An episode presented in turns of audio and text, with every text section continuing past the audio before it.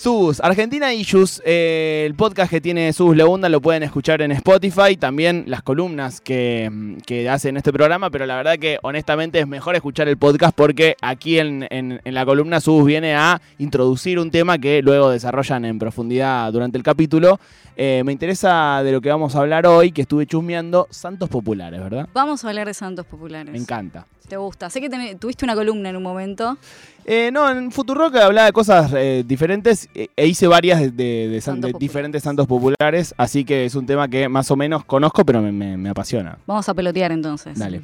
Bueno, porque sabemos que nosotros, en general, los argentinos somos medio católicos, somos el 80% más o menos católicos. eh, pero Rubén Dri, alguien que seguramente Maru conoce, que es- ¿Sabes que no? ¿No? No. Uh, Rubén Dri es una persona hermosa que se dedicó a estudiar religiosidad en Argentina, es un sociólogo. Hoy tiene 94 años. Wow. Sería hermoso que. Va, no sé si sería hermoso porque vamos a decir en nombre de él cosas que quizás no están tan bien. Pero bueno, él decía que en realidad somos medio que por naturaleza politeístas. Porque si bien creemos en un Dios, en el Dios que nos hacen, digamos, que nos señalan en el cielo, medio que cuando tenemos problemas puntuales, se los damos a semidioses para que nos lo resuelvan. O sea, no sé, tengo, necesito un novio, le digo a San Antonio que me consiga un novio, tengo una San Cayetano esta semana fue. esta semana fue San Cayetano. Bueno, de hecho, Dri tiene otra, no sé si frase o decir frase o paper de investigación de doctorado ya, eh, sobre las crisis en Argentina y cómo eso va también impactando en las creencias religiosas. Eh, obviamente él dice que cuando las instituciones eh, como el Estado, como los sindicatos, dejan de tener tanta relevancia o dejan de poder responder a los problemas de la gente, bueno, surgen los santos populares en Argentina y son como su mejor momento. Por eso en el 30 fue tan importante San Cayetano, Mm. por eso lo fue también en los 80 con, con Alfonsín y bueno, en esta época también. Eh, en ese momento, en los 80 con Ubaldini, ¿no? Y la CGT pidiendo paz, pan y trabajo y eso quedó ad eternum. Hoy la usa la MTD, después la fracciones de la CGT y tal, pero bueno. Es una reivindicación. No, y algo muy eh, de la región, me refiero a Sudamérica, Mm. la, la mezcla, la mixtura entre como una base católica con cosas locales, ¿no? Sí, ni hablar. Eh, acá en Argentina ni hablar, pero también en Brasil, viste que están los, Sí. eh, bueno, esos, esos tipo Yemanjá, viste, como Sí. santos brasileros, eh, orillás son, ¿no? Eh, que son como santos brasileros con cosas africanas eh, y con cosas católicas, imágenes católicas. Eh, ahí es como una mezcla espectacular. Ni hablar, bueno, San Cayetano en realidad es italiano, que lo traen creo los jesuitas, eh, y en un momento hay una sequía muy grande en Argentina y le rezan y le ponen una espiga de trigo. Y a partir de eso surge toda la cuestión de la espiga de trigo en relación a San Cayetano. En Italia a nadie le importa San Cayetano, Sí, nadie sí. le pide absolutamente nada, no es relevante. Es como los Ramones. Sí, no es santo en su tierra, es, es interes- interesante eso Sí, para, tal cual. Para, para laburar. Pero bueno, podemos hablar en realidad de, de quizás los santos más 100% argentinos. Hay muchos igual santos populares en Argentina, pero yo creo que hay dos que son como el padre y la madre o el Adán y Eva de los santos populares, que son el Santito y la difunta Correa. El Santito no sabe, no sé si conocen algo de ellos. Eh, Pensé que ibas a decir el gauchito Gil. Momento, porque para mí hay alguien que lo antecede, para mí no, históricamente alguien que lo antecede y que lo, y que lo influencia o influencia su leyenda, que es el Santito, Ahí va. Ah, bien. que es San la Muerte. San la Muerte era en realidad un cura jesuita sí. Que laburaba en Argentina alrededor del 1700, eh, con bueno, los pueblos originarios seguramente de la región guaraní, Corrientes, Misiones, no se sabe exactamente dónde. Eh, y bueno, los jesuitas fueron cambiando de línea política, no sé si lo saben eso, pero bueno, a veces son más pro corona, a veces son más eh, pro pueblos originarios o transformación de la realidad, fueron cambiando muchísimo. Y en un momento, cuando estaba Carlos III, uno de los jesuitas, que estaban, bueno, laburando con gente que, que laburaba la tierra, se empieza a preocupar muchísimo porque empiezan a estar fuertemente enfermos los pueblos originarios. A ver, niños, mujeres, hombres que empezaban a tener fundamentalmente lepra.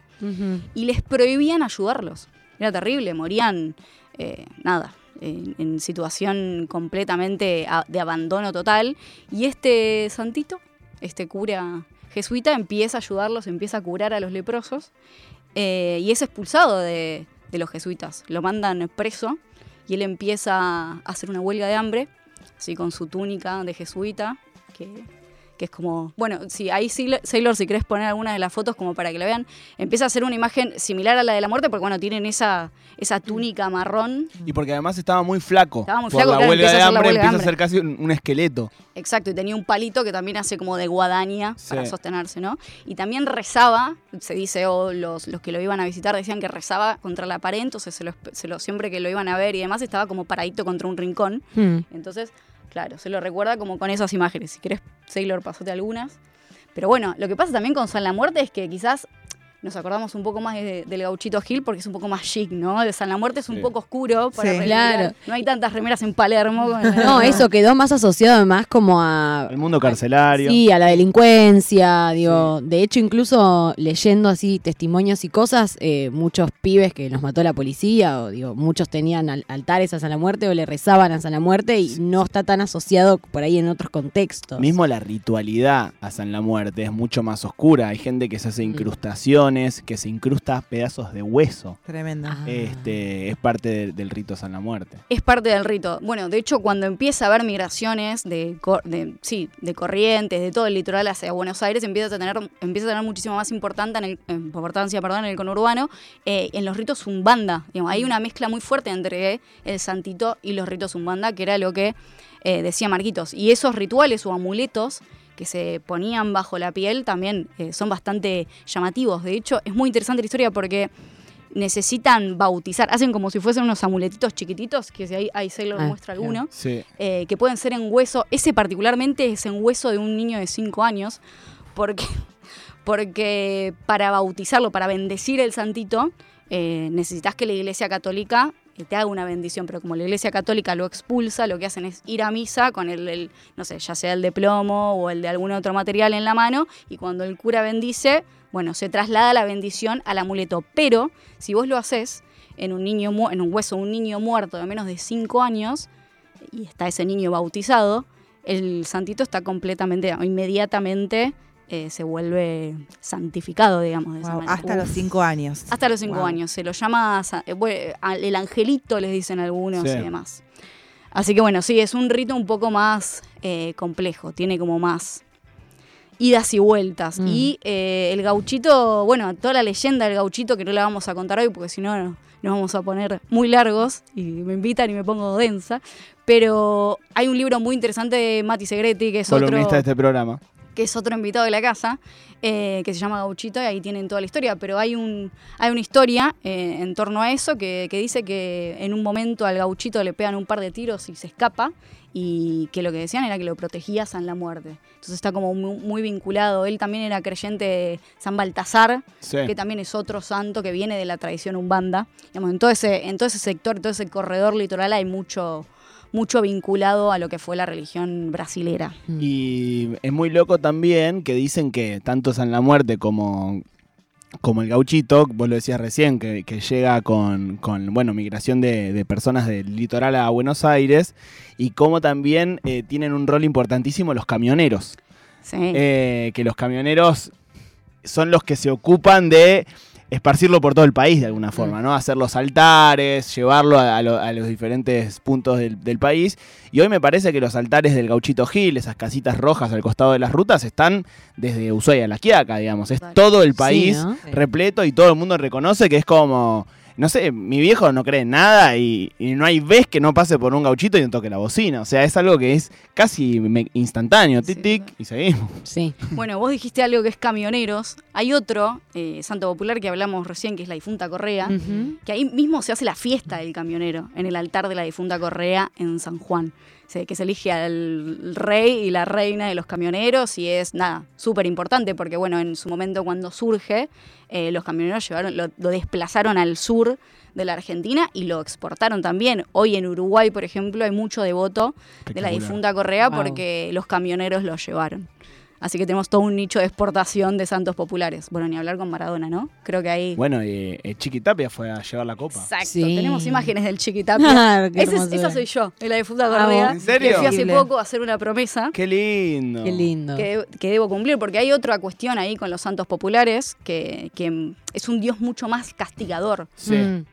Digamos. Menos misericordioso. No hay misericordia absolutamente para nada. Si vos le pedís algo a la difunta Correa o a San la Muerte muchísimo más, tenés que cumplirlo porque si no, se te pudre tabla. todo. Claro. Incluso dicen que eh, San la Muerte tiene la particularidad de ser un santo, a diferencia del gauchito, que vos le podés tirar bronca a alguien con San la Muerte, digamos. O sea, el gauchito es para favores a, a vos, Mm. digamos, ¿no? Cosas que te puede conceder. Y San la Muerte vos eh, tiene que ver con la venganza, ¿no? También con, con Bueno, eso. ahí cuan- cuando se mete toda la, la tradición umbanda. La tradición umbanda sí cree en la magia negra y el santito se usa muchísimas veces como parte de esa tradición para, eh, no sé, pedir cosas de, más oscuras. De hecho, hay un libro muy mainstream ahora que es Nuestra parte de noche, Sí. Mm. que sí. habla también del santito, que es uno de los pocos libros de literatura argentina que hablan sobre santos populares. Eh, y lo mete muy bien, está muy bien metido ahí, así que lean Nuestra parte de noche si no lo leyeron. Eh, y el mito de la difunta Correa, capaz que lo conocen, es muy interesante, es de San Juan. Ella mm, es un, es un mito que surge en realidad cerca de 1840, cuando había todavía conflicto entre unitarios y federales.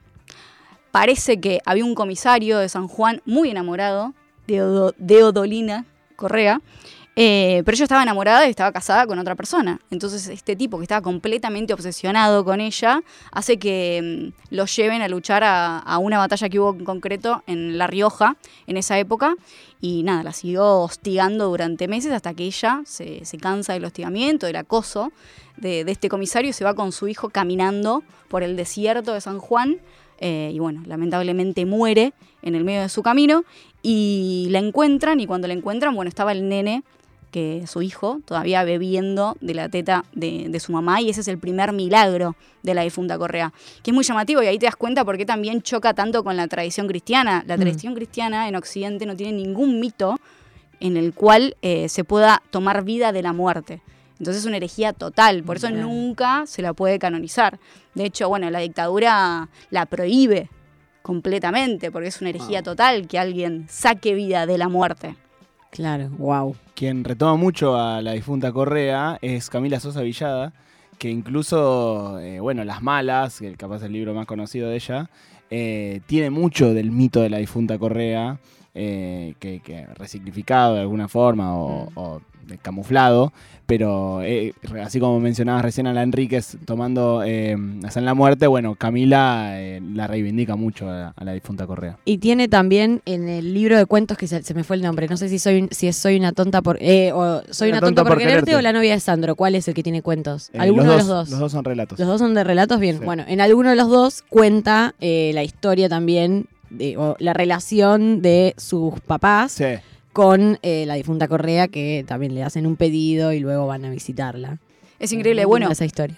hoy es un museo de toda la gente que le pide históricamente cosas, pero hay, a ver, es un museo recontra importante, es uno de los más importantes de Argentina. O sea, tenés, no sé, los guantes de Nicolino Ro- Loche, tenés tipo shortcito del Diego, tenés la mm, camiseta de Messi, de una de las que usó en el último mundial, Wow. que es parte, que fue parte de la promesa del Chiquitapia que la llevó y está ahí. Se expone. Wow. Y hay uno que está buenísimo, que esto, va, hay dos salones todos llenos de vestidos de novia, que creo que está por ahí también. Wow. Que bueno, son las chicas que le pidieron que les consiga un marido a, No, a. Correa y después donan su vestido para que Me las chicas que no, que no pueden comprar un vestido de novia vayan y lo saquen de ahí o que lo alquilen. También con esa plata ¿Se mantienen. alquilan algunos vestidos de Se estos? alquilan o se prestan. Si vos no tenés plata, bueno, te lo prestan y si podés pagar algo, se alquila. ¿Qué Qué país? país espectacular, déjate joder. Es increíble. Hay una pintura muy linda de la difunta Correa, no me acuerdo ahora de quién es, pero me acuerdo que una vez la vi expuesta. Y en el primario también la había visto, pero creo que si pones la difunta Correa pintura va a salir, está ya tirada y hay un bebé. Sí, bueno, es, No me acuerdo de qué, pero es Yo no, no- autor- no conozco ese, pero sí hay muchos grafitis ahí cuando vas al santuario que son, nada, son Es increíbles. parte de una, eh, así como decimos santos populares, también podríamos decir como una mitología nacional y popular, ¿no? Como que está, bueno, estos dos que nombraste, el gauchito, San Cayetano, aunque, aunque sea un santo católico, es parte de la mitología Mm. nacional y popular Por y tiene mucho de pagano, la Virgen de Luján, Sí. eh, Sí. no sé, no se me ocurren más, pero hay un Expedito. montón, San Expedito. eh, incluso, no sé, el Pombero, Sí. como que es parte de una mitología nacional y popular que, no sé, estaría lindo como darle una, una identidad más grande, ¿no? Como más, eh, digo, no sé, los nórdicos tienen miles de relatos y, y cuentos y libros y novelas y espectacularización de esa Mm. mitología, los griegos lo mismo. Se me pone la piel de gallina, boludo, porque hace poco hablamos de, bueno, la Coca Sarli. Sí. La Coca Sarli fue de las primeras que empieza a hacer películas relacionadas a la mitología popular, El Pombero. ¿Se acuerdan que había visto Sí, esa sí, sí, película tipo basada en Rosmarie? Vio Rosmarie y dijo, uy, hay que hacer una acá con El Pombero. Digamos, es increíble. claramente falta explotar un poco eso. Tal cual, no sé. es- Y además son personajes. Digo, la historia del Gauchito Gil, por ejemplo. Es, un- es como un western litoraleño eh, Mm, espectacular, ¿entendés? total. O sea, no es que nos falta eh, relato o nos falta eh, narrativa. Digo, eso está. Hay que darle un poquito más de, de cuerpo y de, de- de lugar, me parece, ¿no? 100%. Bueno, en ese sentido, Mati es uno. Bueno, Mati es el primer, es el primer escritor eh, que saca una novela íntegramente sobre el Gauchito Gil. Es el primero. No hay otra. Increíble. De hecho, cuando él lo publica en Editorial Criolla, eh, Mariana Enríquez había, hace poco salió a decir que ella no podía creer que todavía no hubiese una novela sobre el Gauchito Gil. Y bueno, ahí nomás salió Mati ah, con su novela. Es muy loco que estamos en el 2023, la novela tiene un año o dos, porque es bastante reciente, ¿no? O Dos años. Dos sí. años. eh, y se haya trasladado todo este tiempo de una manera tan oral, la tradición. Sí. Sí. Eso Bueno, es algo muy hecho- lindo también, hecho- a pesar de que, bueno, tiene sus fallas. Es muy lindo que sea esa la, la manera, porque, bueno, no sé, esto, yo recuerdo ir en la ruta a ver pañuelos rojos y preguntarle a mi viejo qué es esto y que ahí me cuenten un poco, bueno, cómo era esa historia. El santuario es increíble también. El Vos fuiste, ¿no? del Sí. Gauchito, sí, es muy zarpado. Yo lo conocí a Mati pues, entrevistándolo para una columna sobre Gauchito Gil. eh, y él lo que me dijo fue: Mirá, yo te doy un poco lo- una- mi, mi versión de lo que estudié. Pero bueno, al ser algo que se transmitió oralmente tantos años, hay un montón de cosas que eh, son a interpretación o hay diferentes versiones. Mismo la historia del gauchito Gil de cómo lo matan y todo eso, hay diferentes versiones. Sus colores de por qué usa el rojo y el azul, también hay diferentes versiones. Digo, Que- para- Eh. Mati que te había dicho que es por San Baltasar, Sí. el rojo. también está la, la- la- la cosa de que él era eh, federal, ¿no? Claro. Y que por eso usaba rojo. Después está la historia de que el tipo eh, eh, desertó la- a, la, a la guerra del Paraguay y que no fue porque no quería eh, pelear contra sus hermanos eh, guaraníes de alguna forma. Pero bueno, son mitos de alguna forma, ¿no? Y que cuentan la historia de la Argentina, porque eso que decís vos de los guaraníes pasaba. Los correntinos los llevan con grilletes a pelear en la guerra de la Triple Alianza porque no se querían pelear con sus hermanos paraguayos. A ver, hermanos de sangre. Sí, sí. Claro. Había algo tal como la separación en un río, pero que de un lado y del otro casi que eran familias completas que se compartían. Así que es parte de la historia argentina y sería increíble que se empiece a contar. Yo creo que igual se está empezando a contar muchísimo más. Ojalá que eh, el Eternauta eh, abra una puerta a ese tipo de, de producciones. Bueno, Sí. eh, Rebord le dice siempre que quiere hacer una película eh, como así fantástica de monstruos en la Patagonia, una cosa así. Lo, lo he escuchado decir cosas así. Pero mm, eh, creo que el Eternauta que va a ser como la primera superproducción de, de ciencia ficción o de así de, de cosas eh, más, más, más grandes en la Argentina.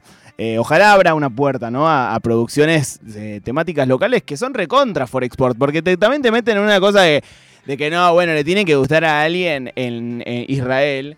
Y a nosotros nos gustan las películas de los monstruos yankees. ¿Por qué no le van a gustar nuestros monstruos que son espectaculares? 100%. La verdad que sí. Sí, incluso te digo, miraría alguna ficción de Le Manchá o Yemanjá, no sé bien Sí, cómo se sí. pronuncia, ¿no? Como que digo, no es necesariamente que se vaya tan lejos, de Obvio. repente con que se expanda por acá. Bueno, Argentina bueno. Issues, ¿ya salió este capítulo? Este capítulo es del año pasado. Ah, perfecto. Entonces lo buscan en Spotify, Argentina Issues, el podcast de Sus Leunda. Eh, así lo buscan, ese y todos los demás capítulos. Gracias, amiga, por venir. Muchas gracias a ustedes.